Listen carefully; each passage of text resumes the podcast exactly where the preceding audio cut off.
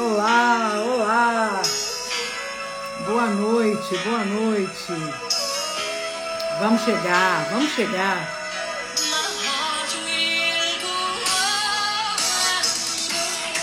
É com muita alegria que eu estou começando aqui mais um Dose Dupla. E esse é o último Dose Dupla de 2022. Vai ser o último episódio da temporada 2022. E eu queria que fosse uma, uma, uma live, um Dose Dupla muito especial. Uma, uma convidada, com um convidado muito especial. Então eu chamei a Denise Brandelli, que ela é a proprietária enóloga da vinícola Alma Única, que é uma das vinícolas mais queridas do Brasil. Olha só, inclusive eu estou aqui com alguns dos rótulos de Denise, né, da Alma Única aqui hoje. Meu Deus do céu, uma maravilha! Vai ser um papo muito especial. Eu tenho certeza que ah, vocês vão adorar. A Denise já chegou,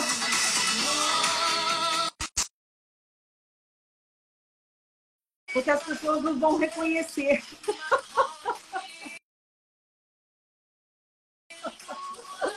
É mais fácil você entrar com o perfil da, da uma única, não? Oi, minha querida. Você ouviu o que eu falei? Não é melhor você entrar pelo ah, perfil ah, da vinícola? Não tem, eu tô com um celular e tô com um problema na internet aqui, então vai ter que ser esse mesmo. Entendi. Como vai você, minha querida? Tá tudo bem? Vamos falar contigo. O prazer é todo meu. E eu sei, inclusive, que você.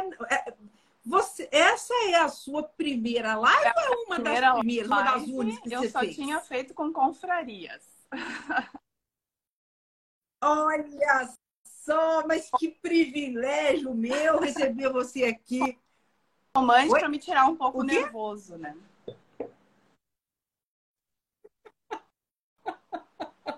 É, mas aí a gente vai bebendo, o álcool sobe, aí a gente conversa que é uma beleza, né?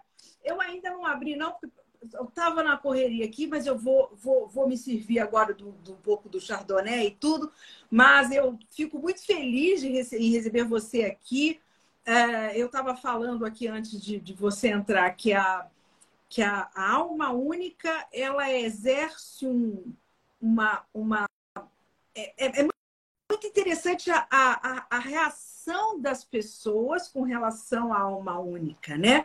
Ela é uma vinícola muito icônica, muito amada, muito querida, né? Não há, não há um grupo que, que, não, que não vá por aí, que queira visitar a alma única, queira conhecer. Os vinhos são sempre muito elogiados, né? Então, é muito bacana poder conversar e receber você aqui para a gente falar um pouco dessas dos segredos da alma única. Seja muito bem-vinda, tá?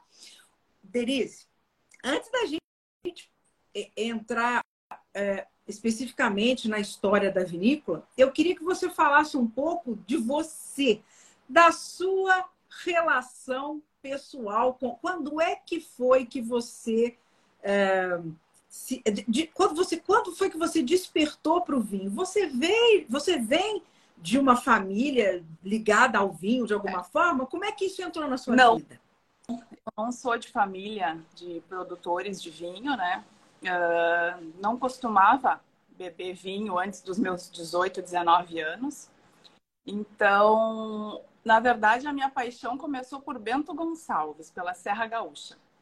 Eu sou de uma outra região aqui do Rio Grande do Sul, uma região de, de colonização alemã.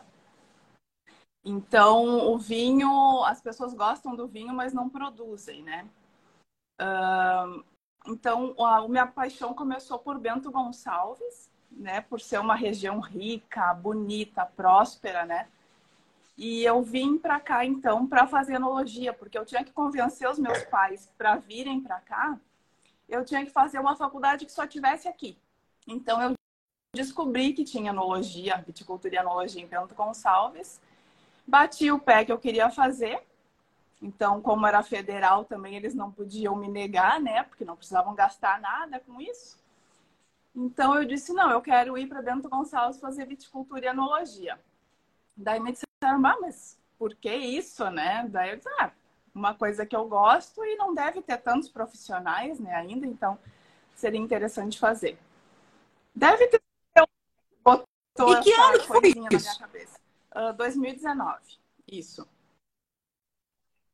2019, foi, foi, bem recente. Entrei em contato aqui com a faculdade, né?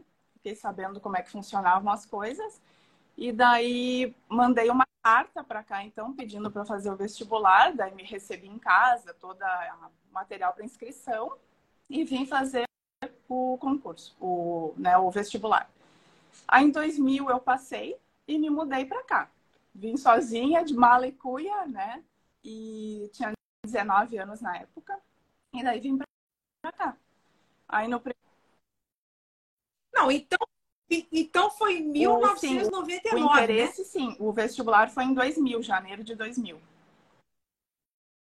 O vestibular foi em 2000, aí você, a partir de 2000, Bento. se mudou para Bento. E daí, na escola de enologia, eu encontrei muitas pessoas de fora também, né? Então, a gente criou um grupo muito unido, muito bom. Eram todas, a maioria das pessoas, acho que só cinco, seis eram de Bento Gonçalves, o restante eram todos de fora. Então a gente se recebeu, né? Se uniu e a gente fez uma turma muito, muito unida, muito boa. Que bacana. Tecnologia que eu conheci o Márcio. E, e... Exatamente. Então, você me falou, né, na... quando eu estive com você pessoalmente, que foi. Vocês foram colegas de enologia, né? Vocês conheceram muito Isso, jovens. Eu tinha 19 e ele tinha 27. 27. Olha, que legal. Aí você, aí vocês se casaram já, já ainda durante Não. o curso de enologia? Nós vocês já se casaram? Aí ele foi lá para casa, levou a escova de dente, né, aquela coisa. E daí já logo no início a gente começou a morar junto, mas o casamento foi em 2006. Olha, mas, mas de qualquer forma, é, esse, essa essa união de almas aconteceu muito rápido, vocês já se uniram desde cedo, desde, né? O casamento, o casamento em aconteceu. Né? Novembro, né? não, em outubro de 2000 a gente já ficou noivos, numa brincadeira de uma sexta-feira 13, que a gente queria uh, brincar de noivar e tal, e no fim deu certo e seguimos 20 anos casados. Nossa senhora, que loucura, né? Então, assim, uh, a gente não pode, de forma alguma, né? Não, não podemos falar da alma única sem falar do, do Márcio, né? Que eu não tive a, a oportunidade de conhecer pessoalmente, mas eu acabo, a gente não, não tem uma pessoa que, que trabalhe com vinho no Brasil que não tenha ouvido falar do Márcio Brandelli, né? Primeiro que é uma, um sobrenome de muito peso já né, na região do Vale, porque ela é, é uma família muito tradicional né, de produtores de vinho. Então, eu queria que você contasse um pouco da trajetória do Márcio, né? É, é, o que, o como ele, como ele começou esse envolvimento, por onde ele passou e quando foi que surgiu essa ideia do projeto de criar a própria vinícola? Eu estava né, falando um pouquinho de mim, né? Então eu vou unir as duas histórias. Um, então, Isso. em 2000 eu vim fazer enologia. E na primeira semana de aula ele não apareceu, né? No primeiro dia, na hora da chamada, chamaram o nome de alguém que já conhecia ele e disse: não, ele não vem. Essa semana, semana que vem, ele não vem porque ele está em safra. Daí tá, né? Vamos esperar quem é esse louco, né? Aí acho que passados uns 15 dias ele resolveu aparecer na escola, né? Na aula. Então ele apareceu, a aula parou para ele entrar, né? Porque ele sempre chegava atrasado, uns 5, 10 minutinhos. Aí a aula parou, ele entrou. Uh, o professor né, ficou esperando ele se dirigir ao, ao assento dele. Mas aí ele cumprimentou todas as pessoas uh, pela mão, né? Cumprimentou todos. E com um sorriso no rosto, né? Aquele um encanto, assim. E sentou no seu lugar. Aí depois que ele se sentou, a aula recomeçou. Nossa, né? Quem é essa essa criatura e ali já bateu um, um tchan, assim, já, já me né, no, na simpatia Sim. dele, que era uma coisa que foi até os últimos dias da vida dele, então, né, essa simpatia, simplicidade. E não tem, eu não conheço ninguém que não, não lembre dele, né, com esse sorriso e com esse, assim, brilho nos olhos, né, esse encanto pela vida. E simpatia, né, ele era muito especial. Então, o Márcio, ele, ele é de família, então, né, era de família de produtores de uva, então, já era a terceira, ele é da quarta geração, na verdade, de Brandeles, né, no Vale dos Vinhedos. E então todos eles produziam uva, né? Foi um, um, um ensinamento, né, passado de pai para filho, então essa cultura da uva. E em 91 uh, uh, o pai dele e os irmãos resolveram fazer o vinho, fazer o próprio vinho para comercialização. Eles faziam só para o consumo interno, né, da família, e vendiam a uva para outras vinícolas. Salton, Dreher, na época, né? Então, em, 2000, em 91, o irmão mais velho, Ademir, se formou em enologia, já tinha trabalhado em algumas, algumas outras vinícolas. Então, receber, uh, resolveram fazer o seu vinho. Então, de 91 até 2008, o Márcio trabalhou na Dom Laurindo. Ele ficava mais na parte de enologia, ele e o irmão mais velho, enquanto os outros dois ficavam na viticultura junto com o pai. Em, em 2008, então, o Márcio já. Quatro. São quatro. É, eram quatro irmãos com, trabalhando junto com o pai? Quatro homens. Quatro homens. O Márcio tá. era o caçula. Caçula. Tá. Uh, então, em 2008, já o Márcio já tinha viajado alguns países, tal, já tinha né, expandido um pouco o conhecimento dele tava, uh, tinha já cursado enologia e, e ele sempre teve o sonho de fazer a vinícola dele. Então ele uh, ficava andando pelo Vale dos Vinhedos e admirando os terrenos, né, e tal. Então ele, quando ele botou o olho naquela ali onde fica uma única, ele disse um dia eu vou ter uma vinícola aqui. Acho que se passaram uns quatro anos e aí em 2008 ele comprou uh, o terreno, né? resolveu sair da Dom Laurindo e abrir a sua vinícola. Então ele vendeu a parte dele lá na Dom Laurindo, comprou o terreno e aí começou a construção. Então foi trabalhado o terreno, plantados os vinhedos, até eu vi que o, o Arte Viva está aqui, o Giovanni Ferrari. Então o Giovanni foi um parceiro essencial, né? Na, no, no começo da vinícola, porque o Giovanni o irmão Bruno e o pai começaram a trabalhar com o Márcio e fizeram então toda a implantação do terreno do, do vinhedo e a parte de construção da vinícola também eles ajudaram. Foi muito importante. E, e... O Giovanni, Giovanni trabalha uhum. muito bem, né, Denise? Ele conseguiu assimilar todos os ensinamentos né, dos lugares onde ele passou e e com a criatividade dele, com o sonho, entusiasmo né, pela vida também, ele faz um trabalho muito legal. É. é. E como você também é viu,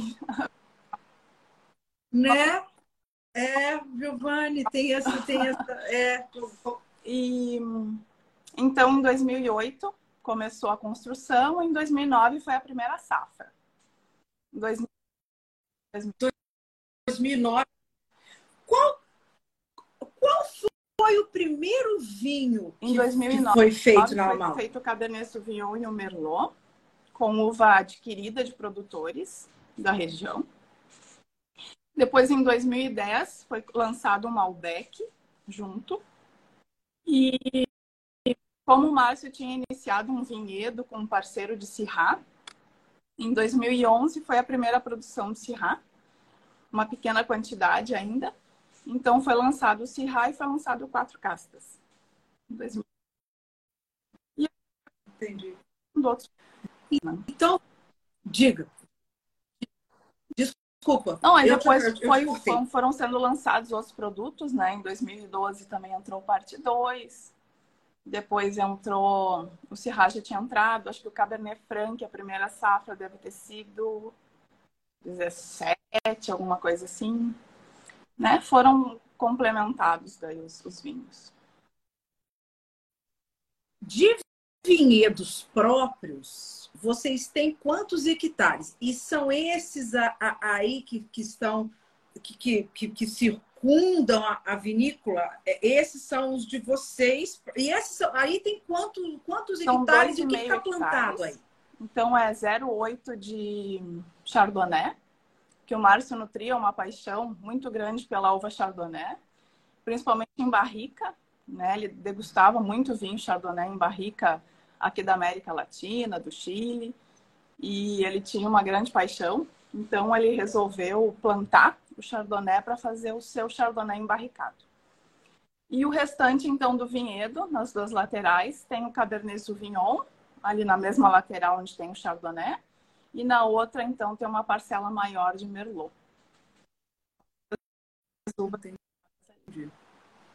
Os Desculpa, o som então, cortou um pouquinho. São as uvas que são plantadas ali, então, Chardonnay, o Merlot e o Cabernet Sauvignon, que são as uvas dos vinhos parte 2. E o excedente, então, vão para os vinhos quatro castas, para os outros vinhos. Sim. E aí,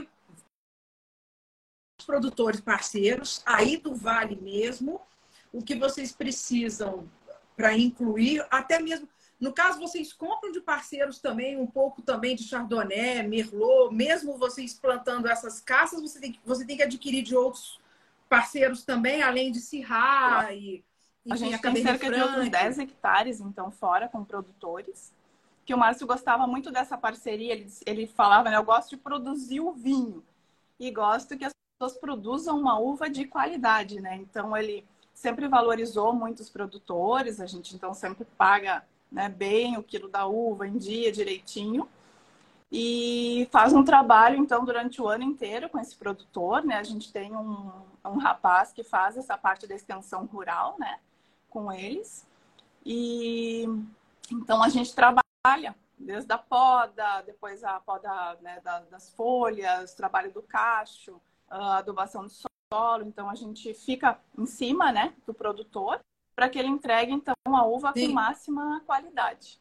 E aí, na época da safra, Sim. a gente vai monitorando né, essa uva e o clima, e aí exige dele, então, que ele entregue quando tiver o ponto uh, excelente de maturação. Então, a gente faz o trabalho, eles produzem Sim. bem a uva e a gente produz bem o vinho, né? Então, é um trabalho de parceria com o produtor e não tem erro, né? Se o produtor trabalha direitinho e é valorizado, não tem como dar errado. Então, ali no Vale dos sim, Vinhedos, sim. de Malbec, Syrah, Merlot, Cabernet Sauvignon. A gente tem a Cabernet Franc, que a gente traz de Quaraí, por enquanto, porque o Vale uh, terminou praticamente né, a Cabernet Franc. Então, agora a gente está fazendo um trabalho com produtores locais também para ver se eles plantam a Cabernet Franc. Mas enquanto isso, a gente traz de Quaraí, que é uma região um pouco mais quente, né? E a Taná a gente traz de Santana do Livramento. Taná de Santana do Livramento.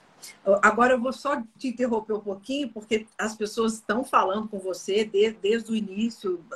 Várias pessoas já fizeram alguns comentários, já elogiando os vinhos. Fabiano Valduga falou, o, o, o Wine Pernambuco acabou de te dar um oi, e a Patrícia Possamay acabou de perguntar cadê Ora, a, a barrica dela. Rasco, eu levo a barrica. Ela tá me devendo rasco faz tempo. Aí, Patrícia, a barrica só vai depois do churrasco. Então, se vira. pessoas que me recebeu em Bento Gonçalves, muito bem, que foi essencial no meu início aqui na, na cidade, né? Que ela me pegava, a gente se pegava na escola, ia para os barzinhos, para os lugares, então ela né, deu esse apoio também quando eu cheguei aqui. E outras pessoas também que estavam na minha turma, o Anderson de César, o Tiago da Costel, o André Gasparim, né? Sim. Uhum. André, o Flávio e o Ivo Pisato também estavam na Que legal. Também fomos colegas, Leonardo, Valduga. Então, várias pessoas fizeram parte dessas, dessas turmas ali de 2000, 2001. Uma turma, uma, umas turmas de peso, hein? Nessa época aí, né? São, né? Mas a gente queria um carinho especial pela nossa. Sim, sim. Não, é, aí, bem, você falamos, falamos então desses, desses, porque eu comecei falando, né, da, da, da desse desse carinho, desse amor que as pessoas têm com a alma única, né? Então, assim, é importante você falar, contar bem esse processo tão cuidadoso que vocês têm com a produção do vinho, né?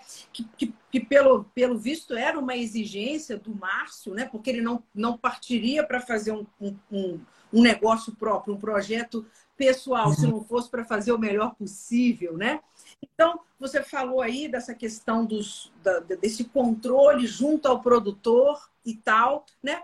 Mas aí quando essas uvas chegam na, na, na alma única, né? Fala um pouquinho desse processo. Eu sei que vocês têm aí uma, um segredo muito particular, que é o uso da gravidade, né? Que é um dos processos que vocês têm, que fazem com que. Explica um pouquinho, então, desse processo quando a uva chega aí na, na, no, no na, na, adega e começa Então, já na obra, né, o Márcio queria fazer uma vinícola mais contemporânea, mais moderna, um, com arquitetura, né, que ele já tinha observado em algumas outras vinícolas. Então, ele quis usar uh, a gravidade.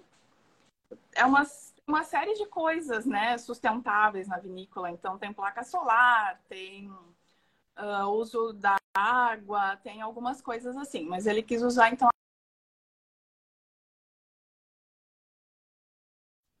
ambiental, né? Também para uh, bater menos o vinho, né, que se diz, para manter a qualidade do vinho. Então, essa é uma técnica que eu, eu vejo bastante também, Espanha usa bastante isso, que é da gravidade. Então, as, as uvas, quando chegam na vinícola, se elas, elas, geralmente elas são colhidas final da tarde, né? Então, elas uh, chegam à noite, uh, daí uh, ficam, né? são colhidas ali perto da, da noite, passam a noite resfriando, né? E aí, se, geralmente, se, tra se trabalha com elas de manhã bem cedo. Ou se elas chegam, então, mais aquecidas, a gente coloca em câmara fria também para resfriar essas uvas. Então, depois a gente uh, passa por uma mesa de seleção, essas uvas, né? Elas são desengaçadas, caem numa mesa de seleção. E ali, então, são tirados engaços, folhas, né? Qualquer sujidade que, tem, que possa ter no, nas uvas. Depois, então, elas caem no tanque, né? a gente não faz esse processo de esmagamento, elas caem inteiras no tanque, com exceção das brancas, né, que depois são prensadas. Mas a gente então faz esse trabalho de gravidade, elas já caem no tanque, a gente faz maceração também a frio dessa extração de, tá. de cor, né, de e um controle também aromático maior, a gente faz toda uma fermentação com uma temperatura mais baixa. E e aí depois, então, uh, falando da gravidade, né? Uh, essa uva, essa, desculpa, depois, né, que de pronto, ele vai para as barricas que ficam então no piso inferior. Então seriam três pisos, né, três pavimentos. O primeiro então de recepção das uvas, o segundo de dos tanques de fermentação e depois de conservação também. E embaixo as barricas e a parte de engarrafamento. Então, essas barricas Entendi. são preenchidas, né, todas por gravidade, a barriga da Paty, então, que ela, que ela tanto quer, né? Mas as barricas, então, são preenchidas todas por gravidade. E aí, depois, então, de passar o tempo determinado, é o único momento, então, em que esse vinho é bombeado novamente para o tanque, mescladas as barricas, então, e depois eles descem novamente por gravidade para o engarrafamento. é um processo muito bacana e acredito que uh, eu, eu, eu vi isso na Argentina também, o pessoal da, da, da, do Clos de Lociete, né? da Diamantes, eles trabalham, da Montevierro, eles trabalham muitos anos essa ideia da gravidade, também recebem a uva, deixam, né? Isso é uma, realmente as, as vinícolas muito modernas, né? Utilizam esse processo e sabem da, das vantagens, né? De você fazer dessa forma. Legal, né? Você já ter, ele já ter tido essa, esse planejamento que era Sim. assim que ele queria fazer desde o início, A Vila né? Francione também foi feita assim, com esse que é o mesmo, Verdade. Mesmo, o mesmo arquiteto. Ah, que legal! A Vila Francione é linda, né? Eu, eu conheço, conheço o trabalho da, da, das meninas, né? Do, do Dilô. É mesmo, o Ney, que... mesmo arquiteto, desculpa. Porque eu acho que a Vila Francione foi feita um pouco antes e não foi ele que fez. Mas tem a Guatambu, tem outras vinícolas que também foram o nome. Entendi. Mas, de qualquer forma, é, é a ideia, né? É a mesma, é a mesma ideia, né? É, eu, eu, queria saber do seu seguinte. É, é, eu sei que, que, que, que quando o, Márcio come... quando o Márcio começou a Alma Única, você desde o início participou ativamente do projeto, inclusive trabalhando na vinícola ou não? Como é que foi a sua participação no início assim da Primeiro eu comecei na Dom Laurindo. Eu comecei a trabalhar na Dom Laurindo, se não me engano, em 2001, 2002, alguma coisa assim. Fiquei dois anos lá. E aí depois eu saí para fazer farmácia, faculdade de farmácia. É. Farmácia depois. E aí nesse meio tempo eu resolvi fazer um concurso para perícia criminal, que acho que é perícia científica, Caramba! né? Alguma coisa assim. E no ano que o Márcio começou, uma única, foi o ano que eu ingressei na perícia também, 2009. Então, eu trabalhava em paralelo, né? Um pouco lá. Duas coisas. Então, eu trabalhava um pouco lá com ele, atendimento, fazia mais essa parte de atendimento, ficava lá na safra, ajudava na rotulagem, fazia esse tipo de coisa, assim e um pouquinho de cada coisa. A gente discutia em casa também a parte de vinificação, uh, trazia vinhos para degustar em casa, né, para ver se estava tudo certo, o que, que eu achava, né, se gostava, se não gostava. Então eu fazia esse serviço meio em paralelo. E daí então eu tive que me jogar de Entendi. cabeça, né? Eu mergulhei no, no mundo do vinho mesmo e tô lá com uma equipe excelente. Então são mais uh, quatro rapazes comigo eu te perguntar isso. Quantas pessoas trabalham com você na parte da enologia? São mais uh, três, desculpa. São três pessoas. Que é o Rudimar Festa, o Fernando e o Rodrigo. Três pessoas. Tá. Tá. No caso, é, eu sei que um, um, você, porque você falou que o Márcio trabalhava na, na Dom Laurino com quatro irmãos homens, só que ele tem uma irmã gêmea que é a Magda, né? E ela começou o projeto da Alma Única com ele ou ela entrou um pouquinho depois que, que ele Sim. criou a Magda a ela fazia o comercial na Dom Laurindo. Então ela ela não era sócia do Dom Laurindo, mas ela trabalhava lá como contratada na Dom Laurindo e fazia parte do comercial. Sim. Depois ela engravidou das meninas e aí ela saiu do Dom Laurindo. Então ela estava um tempo em casa. E uma gostava muito, né? De uma gêmea tal, gostava muito dela. E ela tinha esse tino comercial uh, bom, né? Ela sempre foi vendedora tal. Então, em 2009, o Márcio convidou ela para trabalhar na Dom Laurindo com ele. Na Alma Única, desculpa, com ele. Isso. Não, e daí ela fazia um, a parte comercial e ele fazia, então, o restante. Entendi. A, a, a Magda continua no projeto ou ela Passou se, um, se afastou? Uhum. Entendi. Eu quero saber como é que foi o processo para você dessa transição, né? Quando o Márcio faleceu. 2020. Foi em 2020, né, uhum. Denise? E aí, quando ele eh, né, faleceu, O que, que passou pela sua cabeça? Você pensou, alma única acabou, isso vai. Chegou, você chegou a ter esse tipo de pensamento, né? O que, que vai ser da alma única? Agora não vai ter jeito. Como é que foi essa transição? Como é que você pegou isso no laço e resolveu Sim. continuar? O que passou uh, pela sua primeiro cabeça? medo, né? Medo, mas né, de, do que é do, do acontecido, dos filhos, né, também. Uh, os meus tinham três e oito, eu acho, na época. Né, com criança pequena, assim, dá um certo medo. Mas medo, assim, uh, daqui, né? Família, aquela coisa toda. Eu nunca tive dúvida contra, quanto a uma única. A uma única eu sabia que ela ia ir super bem, né? Sempre. Uh, o Márcio, nossa, deixou um, legado esplêndido, né? A, a, uma única, como você mesmo falou, né? Ela é sempre assim benquista, né? Ela, ela tem essa, essa imagem boa, então era só a gente saber tocar, né? Com muito amor, carinho, com certeza a gente conseguiria. E cuidado, né? E, e porque a, a aula ele deu, né? A aula ele deu, ele ensinou, ele mostrou tudo como tinha que ser feito. Então, era só tocar adiante, né? Não tinha muito o que pensar, assim. Não tinha que se apavorar. Mas, claro, né? Frio na barriga, né? Vamos em frente. Mas a turma lá é excelente, assim, eu não, não tenho medo, não tenho dúvida do pessoal que está lá, né? Então, com certeza vai ser sempre feito um trabalho muito lindo, né? E o amor vai, né? Move, move tudo. E e vai, vai, é. vai ser tocado em frente, com certeza, né? Um legado lindo.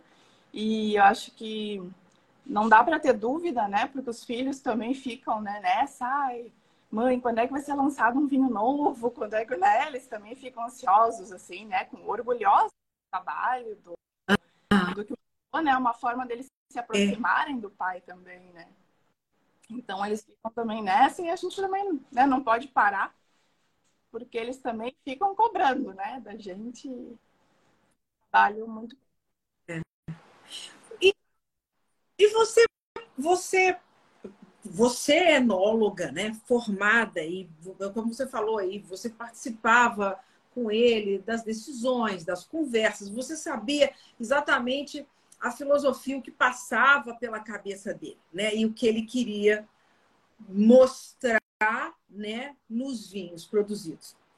Mas eu quero saber de você o seguinte: o quanto de você você coloca agora no trabalho? Porque por mais que a sua alma gêmea, né, você seja a alma gêmea de Márcio, seja essa essa esse braço, esse coração dele que continua por aqui, né, fazendo, realizando esse sonho dele, mas o quanto de Denise você coloca hoje nesse trabalho? Você você chegou já a fazer alguma coisa diferente que veio da sua cabeça e não do que ele falou? Agora eu diria que 100% né, da minha energia está lá. Tá, tá direcionada para a vinícola e para manter a empresa e tocar adiante, e inventar coisa nova, né? E, e tocar com a mesma ideia. É. Só que como ele dizia, eu vim para cá e eu não conhecia vinho, né? Então, ele disse que tinha criado um monstro, porque a gente começava a degustar, né? E aí ele comprava vinhos e tal, e aí eu já não gostava mais muito, né, do, dos mais, assim, né, normais e tal, já queria, né, sempre coisa melhor. E aí ele tinha criado um monstro, e a gente tinha um paladar muito parecido, assim. Ele meu Deus do céu, né? Ele tomava um vinho hoje, daqui a cinco anos ele lembrava do vinho, né? Ele tinha um paladar assim fantástico. Mas em questão de gosto, o meu e o dele eram muito próximos do que a gente gostava, né? Então as características do vinho, assim, um vinho mais mais velho mundo, mais elegante, não com aquela estrutura tão fruta, né? Tão pesada e tal. Então a gente tinha esse mesmo gosto. Então, hoje, por mais que eu queira fazer uma coisa muito minha cara, não vou fugir muito do que ele fazia, entendeu? Porque a gente tinha os gostos muito semelhantes, né? Então, o, mais ou menos fazer hoje o que ele fazia também, porque era maravilhoso e eu gostava muito, né? Sim. Então vocês tinham Isso. essa sintonia de gostos também, essa filosofia de trabalho é a mesma, né? Você segue, você também acredita na mesma Sim. coisa, né? É o que você gosta. E então a gente lançou outras coisas, né? Que estão outros vinhos que estão estão vindo, né? Uh, então a gente fez um taná, que era uma uva que o Márcio gostava muito, né? E tem a história dele da Dom Laurindo e tal, então ele queria retomar essa uva na vinícola. Infelizmente ele não teve tempo, né, para isso, mas a gente conseguiu. A gente já fez duas safras, então, com a Taná. Uh, lançamos também, agora o parte 2 vai ter, ele sempre foi um corte de Merlot, 85%, 15% Cabernet. Então, agora a safra 2020 o Cabernet Sauvignon ficou espetacular e a gente degustando em barrica lá e tal, dando para as pessoas degustarem. A gente se surpreendeu com a qualidade do Cabernet Sauvignon e então nós resolvemos fazer o parte 2 Merlot e o parte 2 Cabernet Sauvignon em separado. Ah, no 2020, então, vai ter Isso. dois parte 2. E o Cabernet Sauvignon, assim como minha uva preferida, era a uva preferida do Márcio também, sempre quando a gente ia comprar vinhos de fora, né, a gente optava por Cabernet Sauvignon, porque não tem erro, Cabernet Sauvignon do mundo inteiro é bom, na, né, na maioria das vezes.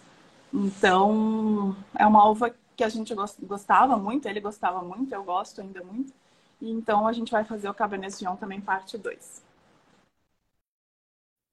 E, já que você está falando da Cabernet Sauvignon, ah, eu, tô degustando o Chardonnay, tá? Você falou que o, que o Márcio gostava muito de Chardonnay, eu tô com ele, Chardonnay é maravilhoso, esse seu tá maravilhoso.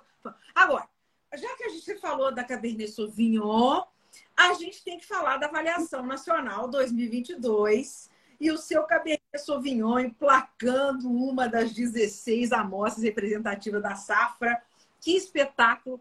E foi comentado pela Elba Ormazabal, né, que é uma das enólogas do Alma Viva, né, que é um ícone, uma vinícola ícone do Chile que faz o Alma Viva, junto do Michel Friu e a própria Elba. Ela só tecer elogios para o seu Cabernet Sauvignon. Como é que foi isso dele? É, é, é, a primeira vez que vocês, que a, que a Alma Única emplaca uma amostra na avaliação? Porque teve a Cabernet Sauvignon como uma das amostras uma das 16 amostras, mas teve também o Taná como representatividade, como representante também das 30, dos 30%, né? Que significa isso? Conta um pouco dessa experiência. A avaliação nacional de vinhos é uma avaliação que a gente sempre participou, né? Já é uma tradição que o Márcio mantinha ainda na, na época de Dom Laurindo, também eram sempre enviadas amostras. E na uma única também, desde a primeira, né, primeira participação, ele entrou em 2010. Em 2009 não foi enviado para avaliação, se não me engano. E em 2010 ele enviou e emplacou com Cabernet Sauvignon também. Isso. Ah, tá foi a certo. primeira safra, então acho que a gente participou, né?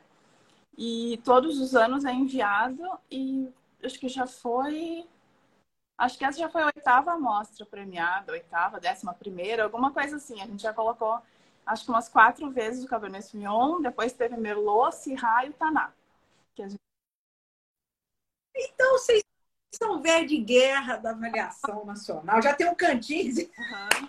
É muito bom participar, é uma festa linda, né? Que, que envolve tanta gente, tanto profissional quanto uh, clientes, né? Amigos, então é uma festa linda que a gente gosta muito de, de fazer parte. No caso, então, agora, essa, especificamente 2022, é, seria a primeira sua, tipo, só à frente da, da, da, da produção dos vinhos? Das outras vezes é, é, eram vinhos com, com elaboração do Márcio? E essa, essa seria uma primeira vez não, sua 2021. ou não? Já foi também. Ah, 2020 já foi o seu... 2020 Caná, 2022 com Cabernet Sauvignon. Legal. Então, o seu Cabernet Sauvignon já vem aí, né, nesse... nesse, nesse...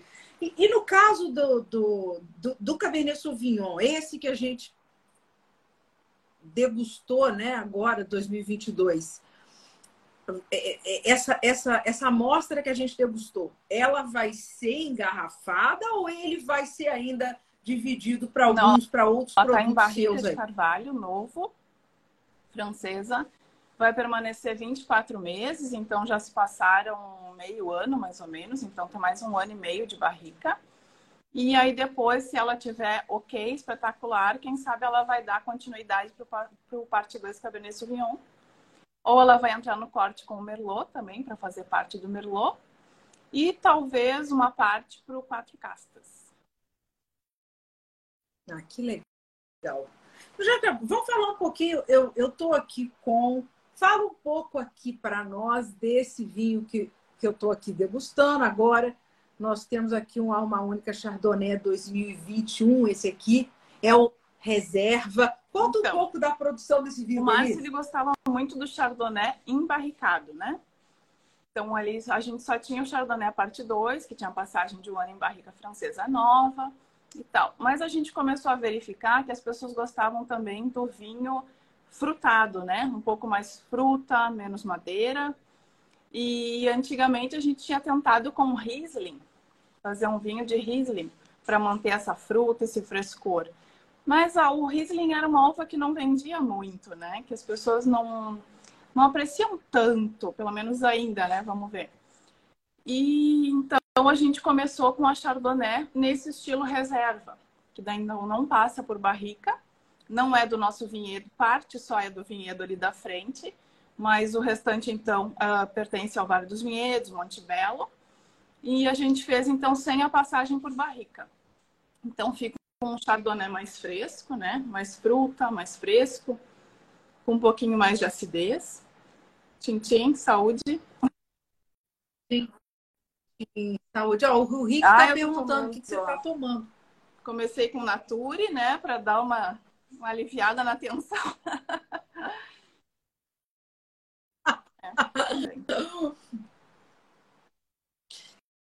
Ele é uma delícia. Então, quer dizer, então esse esse o reserva não é barrica, mas você tem chardonnay na sua no seu portfólio. Você Isso. tem chardonnay barricado também. A gente tem o chardonnay em barrica, que é o parte 2. Geralmente a gente faz umas 3 mil garrafas, 3.500, dependendo do ano. E é um vinho que vende muito rápido. São 3, 4 meses já não tem mais. Então a gente fez esse agora também sem barrica para ter uma durabilidade maior, né, na vinícola para manter o chardonnay um vinho branco, né, com mais tempo. Mas a gente tem chardonnay então que fica um ano em barrica de carvalho, francesa nova. Todo ano a gente compra as barricas para o chardonnay específicas, são específicas para vinho branco. E agora a tá. gente tem a safra 2022 que está em barrica, que realmente está um néctar, assim, da, da dos deuses. Ele está um, um, uma calda de pêssego, assim. Ele está fantástico no aroma. Não sei se vocês provaram aquele dia que visitaram. Eu vou ter que ver minhas fotos. Pra, pra, pra, é, de Mas tá, cabeça tá, não tá, sei assim, espetacular. Então, agora, depois da safra 2023, a gente engarrafa e daí lança no mercado. Esse aqui, esse, é impressionante, né? É, não, não tem passagem por barrica, mas ele tem uma, uma estrutura, né? Ele tem uma untuosidade muito, muito interessante. É, é, aqui, se, se você se você não me falasse assim, eu chutaria aí, ah, sei lá, Denise, você deixou ele uns três meses na barrica só para dar um pouquinho de volume, sabe? Não tem nada. Ele e não tem 13 mais, graus né? de álcool. Uh, então, né, dá essa, essa estrutura, essa untuosidade. Ele tem uma acidez também que, que deixa ele, torna ele agradável, né? E ele tem essa maçã verde, esse abacaxi, o pêssego no aroma, né? Que dão essa fruta. Muito gostoso para degustar agora no verão. Muito gostoso, muito gostoso. E aí, agora eu vou te fazer uma pergunta assim, meio mais prática aqui. Esse Chardonnay, ah, o seu cliente compra por quanto, Acho Denise? Que 120, eu não sou muito ligada nos valores. Eu tenho É, eu imagino que não, não seja a sua praia a questão de preço, mas essa faixa aí de cento e, pouco, cento e poucos, né? Denise, fala um pouco. Eu, nós não estamos com nenhum. Antes da gente passar aqui para os tintos, fala um pouco do, dos espumantes, porque vocês têm vários na no portfólio também. E espumante é. Eu, eu amo, né? Eu acho que vocês devem ter, um, ter uma venda, né? Um, um, consumo muito grande, essa demanda por espumante deve ser muito grande. Fala um pouquinho dos então, espumantes para alma única também. A gente tem um espumante 100% Chardonnay, né, que é a Blanc de Blanc. Então ela não passa por barrica. Ela é 100% Chardonnay, sem barrica. Uma excelente espumante, fresca, né? Uh, não tão gastronômica, mas fresca para tomar, né? Tranquilo. Depois a gente tem a Nature, então, que é 50% Pinot Noir e 50% Chardonnay. O Pinot Noir ele passa em barrica. Então é uma espumante já com um pouco mais de estrutura. Ela já, já é mais, né, estilo mais francês, assim, de aroma, de aromas mais um, complexos, né? E de pão, né, de, de brioche, aquela coisa toda. E então ela já é um pouco mais gastronômica, né? Ela já tem um pouco mais de, de corpo, de volume de boca. Ela é bem agradável, bem interessante. Depois a gente tem uma que é a Nature Rosé, então que o rosé se dá pela adição de Malbec na, na espumante. Então é Pinot Noir, Chardonnay e Malbec. São 14% de Malbec. Então também ela tem uma estrutura, ela é delicada, né? Muito agradável, frutada, mas ela tem então esse Malbec que dá uma estrutura, um corpo, ficou muito muito legal. Espumante. E tem a Moscatel, então, que completa o nosso portfólio dos espumantes, que é mais vendida, né, ah, agora no verão, ou para complementar uma festa também, algum evento. As pessoas gostam. Eu tirei o meu o meu áudio aqui para não te atrapalhar, porque eu estou tirando aqui um pouquinho. Uhum. Estou utilizando o Coravim para tirar aqui um pouco do parte 2 e do quatro castas. Eu, eu, demorei um pouco a colocar em taça. Acredito que os seus vinhos precisam, eles precisam um pouco. Você tem que colocar na taça e deixar deixar eles abrirem, deixar respirar, né? Não é, não é isso aqui que eu estou fazendo. Isso aqui é coisa de quem não entende nada. O bom é sentir ele evoluindo, né? Eu gosto de fazer isso também. Tirar, colocar na taça, já dá ali uma primeira cheiradinha, né? Sente os aromas ali logo que ele sai da, da garrafa, já vê se ele está fechado, se ele está aberto. Aí dá uma degustada também, vê em boca como é que ele evolui, e aí depois, então, deixa ele respirando e vai degustando, vai, vai o dele, Isso. né? Porque aí vai vendo aí, o que, que ele vai cada vez mais abrindo, mostrando, é, o vinho vai mudando muito. É, é uma delícia, né, Denise? Uma delícia. Vamos falar então um pouco agora. Olha, o Chardonnay está assim um espetáculo. Ele está tá maravilhoso realmente agora para essa época. Eu sou, eu amo espumante, amo brancos. Adorei a sua explicação aí sobre os, espumantes todos e a, acho que tem ocasião para qualquer um deles, né? Depende do que a pessoa é, quer, do, do gosto, enfim. São, são excelentes. Vamos então falar desses agora aqui, né? Aqui eu tô degustando parte 2 Merlot 2018 e aí, então, fala um pouco dessa safra, desse vinho aqui que a gente está degustando. Então, esse parte 2, então, ele é feito com a uva ali da frente do vinhedo, né? Do, do Merlot, 85%, do Cabernet Sauvignon, 15%. Então, ele é um vinho que ele tem DO, né? A denominação de origem do Vale dos Vinhedos, pela uva Cedali, né? E o, pelo, uh, também pela forma de fazer, né? Então, ele é um vinho safra 2018. Foi um vinho ainda elaborado pelo Márcio. Uhum. Foi engarrafado em início de 2020. Então, o Márcio chegou a degustar ele já pronto. E depois, infelizmente, ele faleceu. Mas foi um vinho todo feito pelo Márcio até o momento do engarrafamento. Que espetáculo. A mão dele aqui nessa. Ah, meu Deus, eu não vou. Ah, que pena de tomar. né? Porque parece que tem, tem um pedacinho Aí. dele aqui, né, Denise? Então é um. Hum. Uh, o Márcio fez, então, já nesse perfil mais francês, né? Da, do, da paixão dele também pela Merlot e pela Cabernet Sauvignon. Então, um vinho de corte.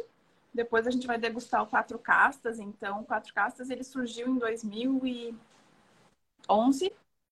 Então, uh, que essa paixão pelo Márcio, pela França, ele tinha também pelos vinhos de corte, né?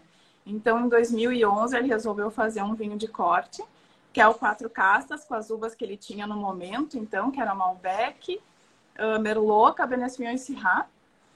E era um vinho, então, que ele queria manter todos os anos como um vinho de corte, sendo, então, o melhor da vinícola todos os anos, né? Um excelente custo-benefício. Então, que ele ia eh, casando uh, os percentuais dessas variedades, né? As variedades são fixas, essas quatro, e só muda então o percentual.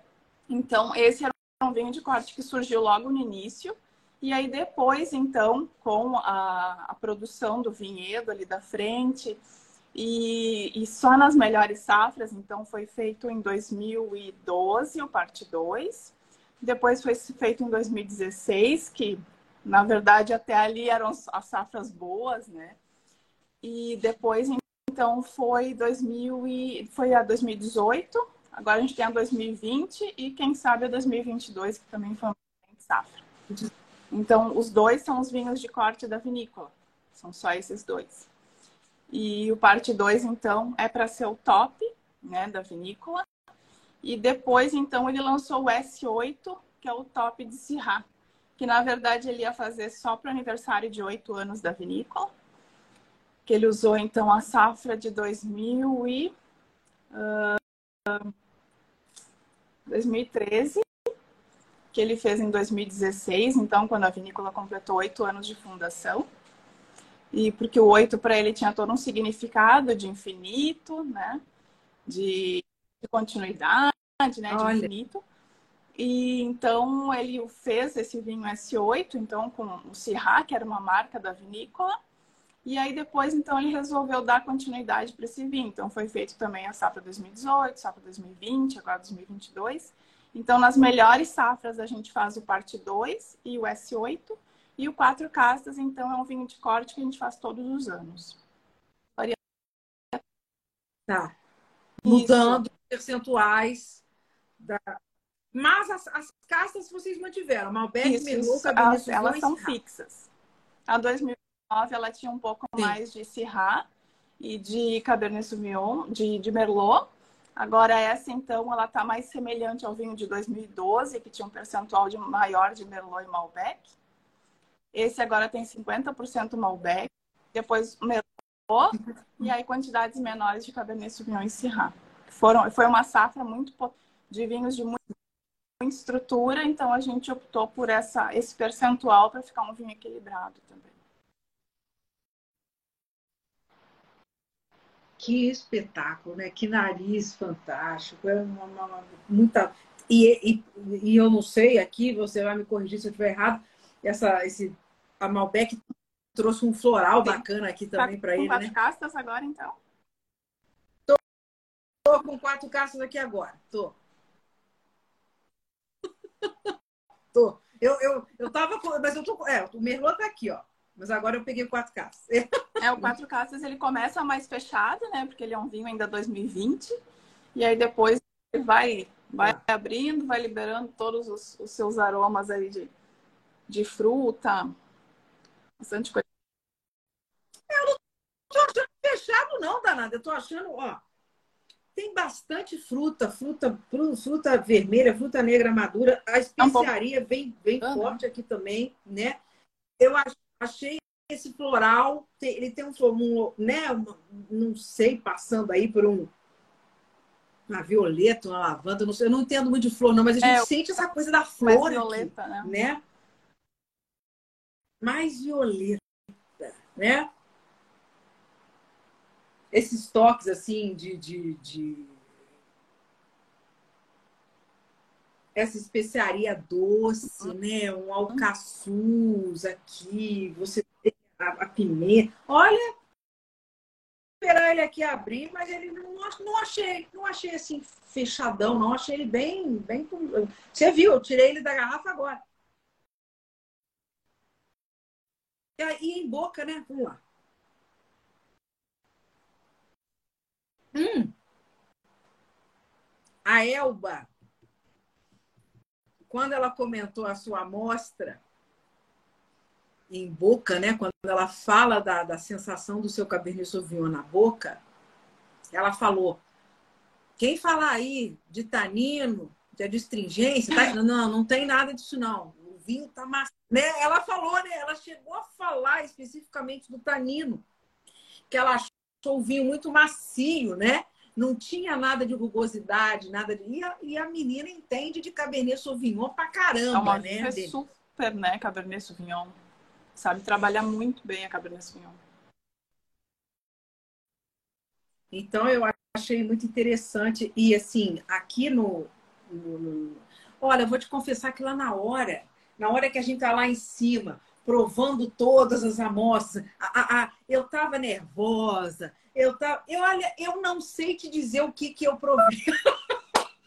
Bem assim, né? A gente não enxerga ninguém, não sente gosto. Que vergonha, né?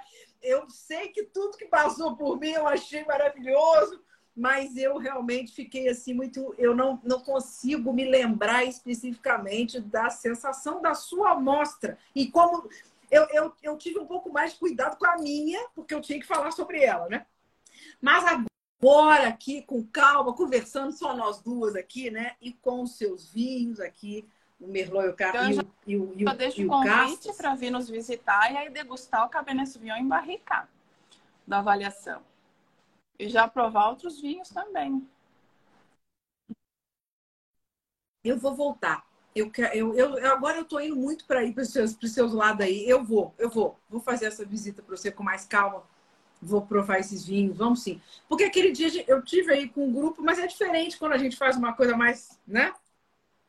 Mas eu ia falar justa, mas o que eu tô no, o, que, o que se nota aqui dos seus tintos é essa maciez dos taninos que, que os seus vinhos têm são impressionantes, né? Como é que é um viludo, são os dois aqui são aveludados, são tan... e são, ok, a gente está com 2018, mas a gente está com uhum. quatro caças que é 2020.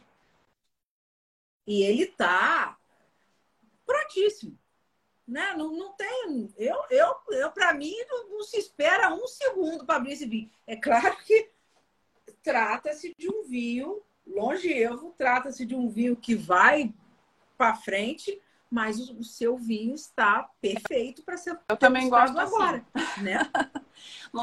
Muito antigos. Não é? Eu é. gosto de ir, acompanhando, ir acompanhando a evolução dele. Tanto quanto abre a garrafa e vai degustando na taça, quanto quando compra o vinho e eu gosto de ir tomando uma garrafa hoje, uma daqui a uns seis meses, Negócio de acompanhando a evolução do vinho. E eu não gosto de mas você, mas você não perde, mas você não perde esse momento que ele está jovem ainda, né? Porque o vinho tá... Eu, né? O Denis, eu, eu costumo... De... de acompanhar o nascimento dele também, né? Não só o crescimento. Eu, eu costumo dizer que de velho basta eu. Então eu prefiro... eu prefiro umas coisinhas mais novas. É bom, é bom. Não, é, é, eu acho que o vinho, o bom do vinho é que ele, um vinho como esse seu, né? Ele vai evoluir, ele vai, vai mudar, vai, vai ganhar características fantásticas. Vai ser um outro vinho daqui a 10 anos, né? né? Que vai ser. É um vinho que já nasce elegante, né? Ele já nasce agradável boca, Sim. elegante. Então, isso é tudo um cuidado na hora de, de produzir, Sim. né? Pegar a uva bem madura no ponto máximo né, de, de maturação dela, então ela já está com esses taninos na casca mais, mais né, agradáveis, depois então a forma de extrair, né, já com baixa temperatura, com cuidado. A gente não faz aquelas extrações, né, com temperatura mais alta, que né, arrebenta a casca, faz de tudo. Então a gente tem todo um cuidado ali na hora de fermentar. E aí depois, então, o tempo em barrica, que também auxilia nessa polimerização, né, dos taninos, deixa ele mais, mais redondo, já mais aveludado. Então, tudo isso é a forma de se fazer também, a matéria-prima que tem que ser espetacular. Então, são Sim. jovem, né, Sim. Né? um pouco mais jovem e acompanhando a evolução dele, que ele com certeza tem um tempo de vida longo. E para quem gosta, então, já ele de mais né, evoluído, com aromas terciários mais, mais complexos, então deixa. Mas eu gosto de, de curtindo ele ao longo do tempo. Ao longo do tempo. Exato. É, é um vinho que a pessoa não precisa se preocupar em estar tá comprando um vinho que não está pronto, né? Ela pode abrir, não vai estar tá cometendo infanticídio nenhum, nenhum crime nem nada, pode abrir, tomar o vinho e curtir ele no momento que ele está. Se puder comprar uma caixa, compra uma caixa, abre um agora, abre um daqui a dois anos, abre o outro daqui a quatro, Isso. né, Denise? E Sim. vai acompanhando, né? Muito bom.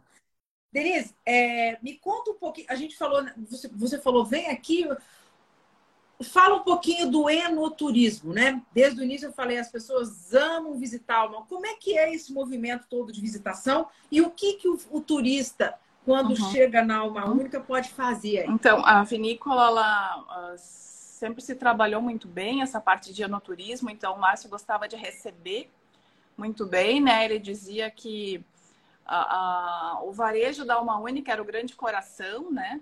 Então, que ele, ele gostava de fazer vinho, mas ele gostava de receber bem as pessoas.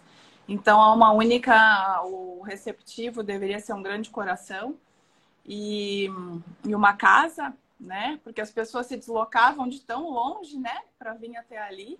Então, mereciam todo um cuidado, um carinho para ser bem recebidas. Então, a gente tem ali um, um, um varejo interessante, bonito, que dá para fazer belas fotos ali com a paisagem gente tem, então, uh, ah, para quem gosta de fazer uma degustação com visita, isso é possível. Então, uh, a gente tem dois horários, um de manhã e um à tarde.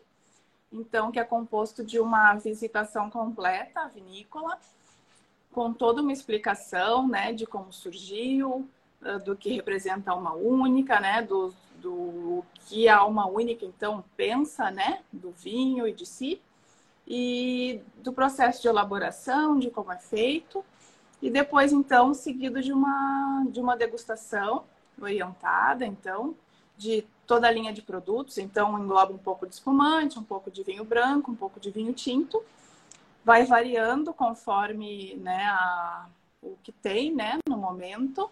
Então, faz um, um apanhado bem interessante do portfólio da vinícola. Então, as pessoas Está ali, a, demora mais ou menos em cerca, cerca de umas duas horas e meia, né, toda a degustação completa com a visita.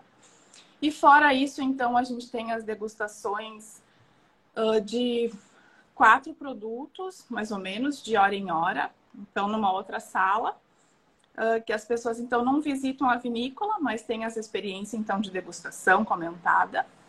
E se também fazer essa degustação, Sim. elas podem adquirir a taça de vinho, do vinho que quiser degustar.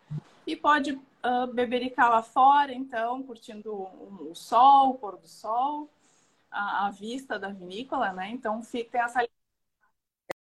É, aquela linda ali, que todo mundo adora fazer as fotos. Então, dessa liberdade, então, de só degustar o vinho ou de ouvir né, um pouco da história e conhecer a vinícola. Todos muito bem-vindos. Né? A gente aguarda todos com com muito amor e carinho. que... Com certeza. Com certeza. E não pode fechar, né? Vocês deviam funcionar 24 horas. Não. Não, a gente gosta muito de receber as pessoas, né? E vinho não vai faltar para degustar, com certeza. Não. Não. É, é, é, o tipo da vinícola, mas é o que eu tô falando, é o tipo da vinícola que tem que abrir 24 horas, porque as pessoas querem ficar aí o tempo todo, né? E falta tempo para todo mundo, né? Vocês abrem o que? Às 10? Às, a vinícola está aberta a partir é? das 8 da manhã. Então, com às a 8. visita começa às 10. Então, antes disso, uh, só né, as outras degustações. E depois não há, não fecha ao tá. meio-dia, tá. ela segue direto. Às três da tarde, então, tem mais uma degustação com visita e ela encerra o expediente às cinco e meia. Tá. É, a maioria de, das vinícolas aí é entre 5, 5 e meia, né? Tá certo. Vocês, por algum você pretende criar alguma coisa tipo restaurante ou hotel? Isso passa pelo seu.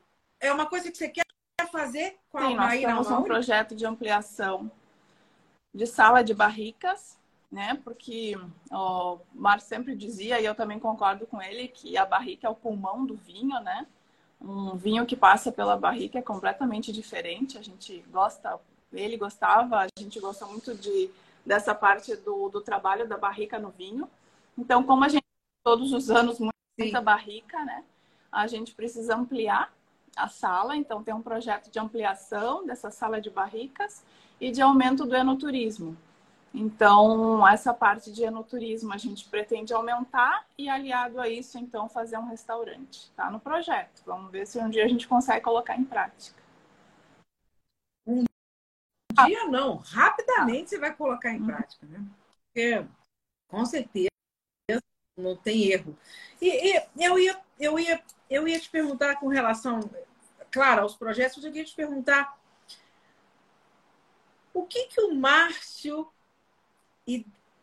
sonhava que ele não foi, uh, não teve tempo de realizar e que você gostaria de ver ou de realizar por ele, por vocês dois? O que, que ele tinha em mente que ele não conseguiu fazer sozinho, Sim. né? Ainda por aqui, Denise. Uh, um dos, dos trabalhos que ele queria fazer era um Taná, né? Que a gente acabou já criando, não, não foi lançado ainda, mas já foi feito. E o Márcio queria fazer a Ferrari dos vinhos, né? Que ele dizia sempre no, em todas as falas dele, ele queria que a vinícola Uma Única se tornasse a Ferrari do vinho brasileiro. Então, que fosse reconhecida só pelo símbolo, né? A pessoa visse o símbolo da vinícola, ali a logomarca, já é uma alma única. E que o, essa qualidade toda já tivesse, né?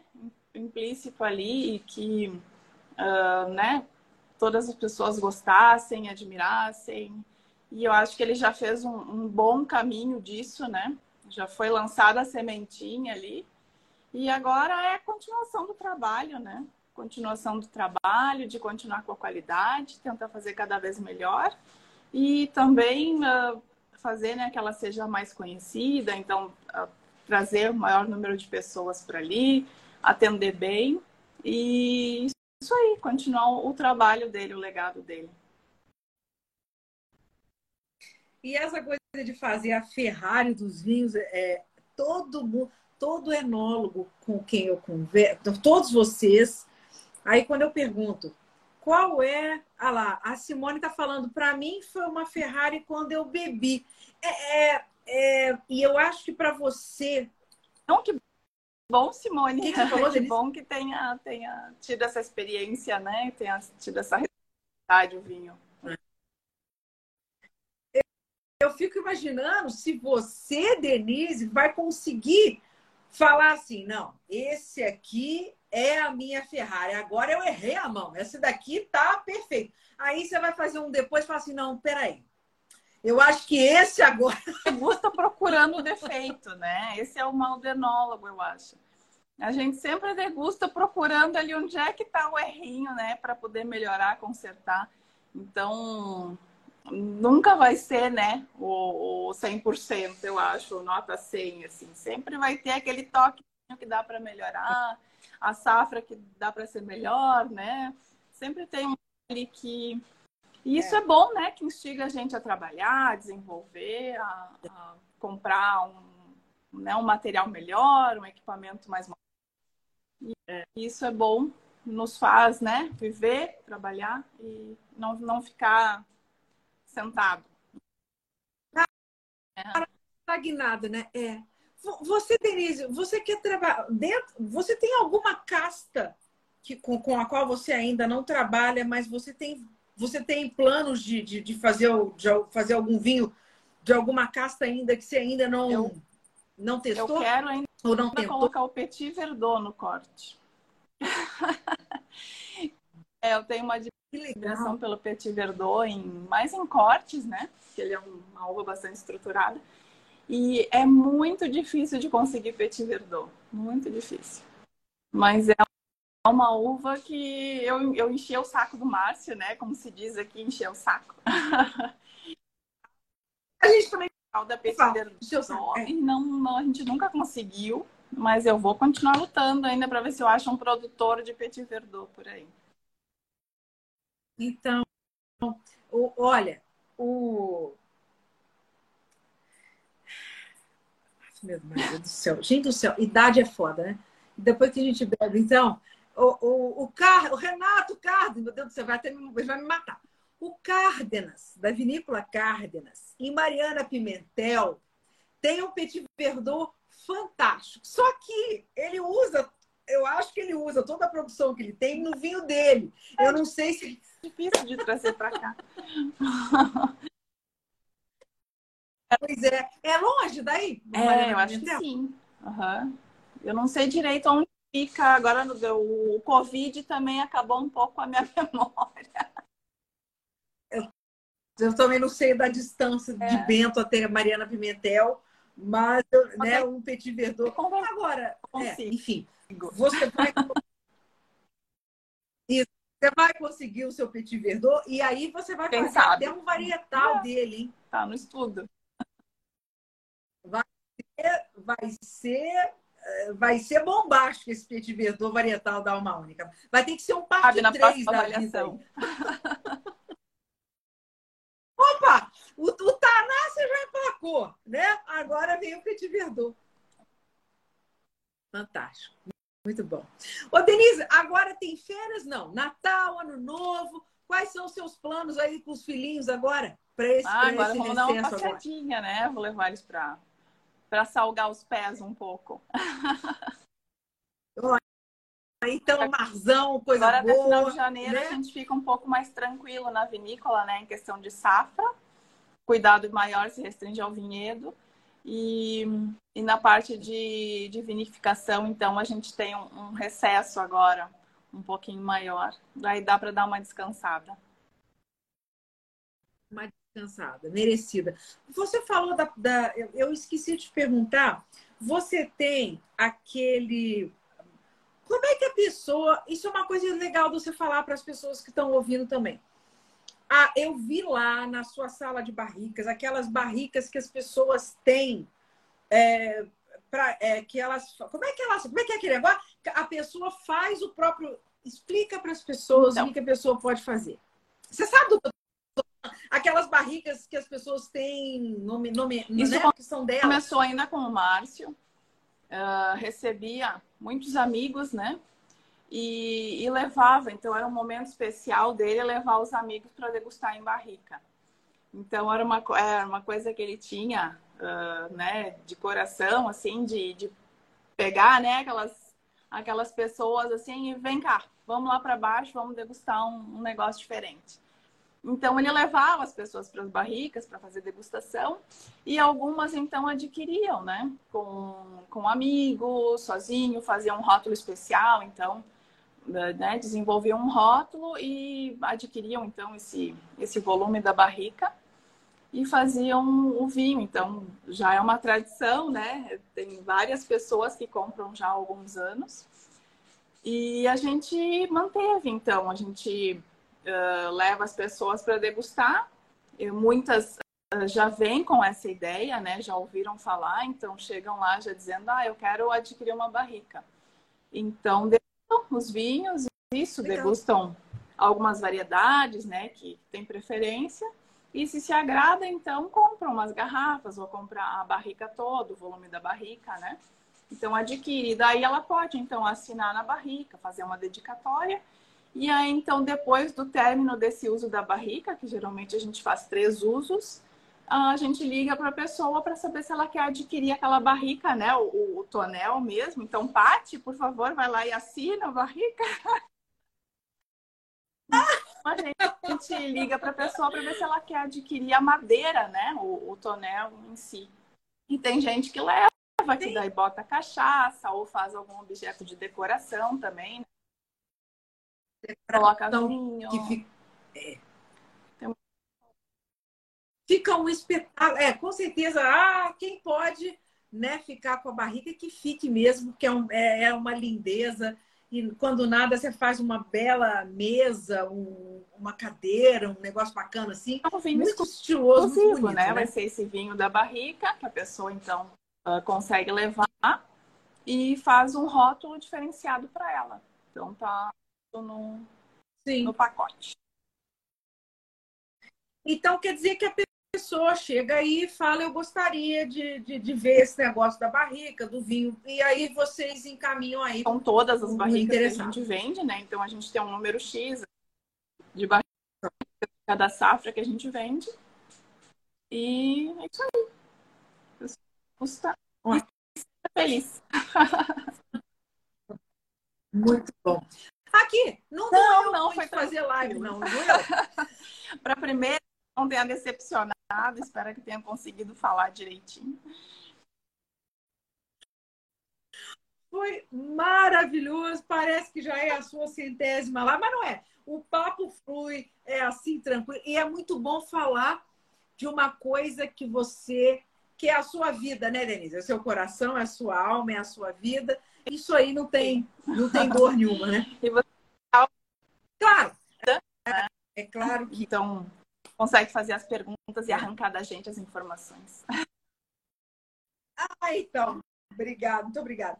Eu claro que seria a gente a gente ficaria eh, seria muito melhor se Márcio estivesse aqui conosco, né? Eu, eu, eu tenho certeza da falta que ele te faz em todos os sentidos, mas eu tenho certeza também que de onde quer que ele esteja, ele está muito orgulhoso de você, está muito orgulhoso da, da família, da, desse legado que ele deixou, do que você está, do que vocês estão fazendo, do, desse, ou que vocês estão honrando todos os, todo o trabalho dele, o sonho dele, né? Que, que lógico é o seu também. E é, vocês estão de parabéns, parabéns por tudo, pelo trabalho, pela, pela alma, né, pela sua alma gente, por essa alma única, por esse trabalho lindo que você e faz. com certeza as pessoas que estão lá também, todas elas trabalham de todo o coração e que tiveram acesso, né, à convivência com ele, então todas elas trabalham também uh, por essa lembrança, né, dele, por esse carinho. E os que não tiveram, né, o, a, o prazer de conhecê-lo, então trabalham também com com isso que a gente comenta dele, né? com, que a gente fala diariamente, já que a gente acaba falando dele, né? O Márcio gostaria assim, o Márcio gostaria daquele jeito. Ah, se eu pudesse aqui ia falar tal coisa. Sim. Sim. Mas, mas você é uma. Mas você é uma pessoa muito querida. Eu, eu como eu disse para você, eu não conheci o Márcio, conheci você, né? E você é extrema. Você é uma pessoa muito iluminada, Denise. Você tem uma luz própria, você tem uma. uma eu não sei, do, do seu jeito. Você pode não ser essa, essa pessoa, como você falou, que ele entrou na sala e cumprimentou, né? Com esse tipo de. Porque parecia que era uma pessoa muito extrovertida. Você é mais na sua. Mas a sua luz brilha muito forte. Conhecer é muito bacana. Você é uma mulher muito forte, uma mulher de muita, muita presença, muita personalidade. E é isso. A alma única é a tua cara, cara. Assim, eu acho que Márcio pode ter, pode ter começado a ideia, mas a alma única não seria nada e ela não será nada se você não tiver nesse projeto sempre. Muito pra, obrigada. Daqui para frente. Nossa, eu vi de ti. Com certeza. Você é fantástica. Muito obrigada, muito obrigada por, por aceitar o convite. Agora, obrigada. o meu convite, então, para vir nos visitar e degustar né, todos os vinhos que, que quiser. Com certeza. Eu irei. Vamos combinar. Deixa eu passar esse negócio. Você vai para sua, vai para a praia, vai descansar. Vou, venha na É uma experiência vou. É, eu vou na safra, que eu aproveito para colher umas uvas com vocês aí. Faz dispenso lá o, tá? as pessoas que coletam, você já me ajuda. Nós vamos fazer, nós vamos fazer. Ih, mas esses vinhos vão ficar maravilhosos. ok. Muito obrigada, viu? Uma, um brinde. Muito obrigada. Saúde. Obrigada a você. Feliz Natal, feliz Ano Novo. Obrigada a todos que nos ouviram aqui. Uma boas boa noite. Festas. Boas festas, né, Denise? Todos comecemos o ano 2023 com muita saúde, né? Importante. Amém. Amém. Um grande beijo, Denise. Muito obrigada. Tchau, gente. Obrigada.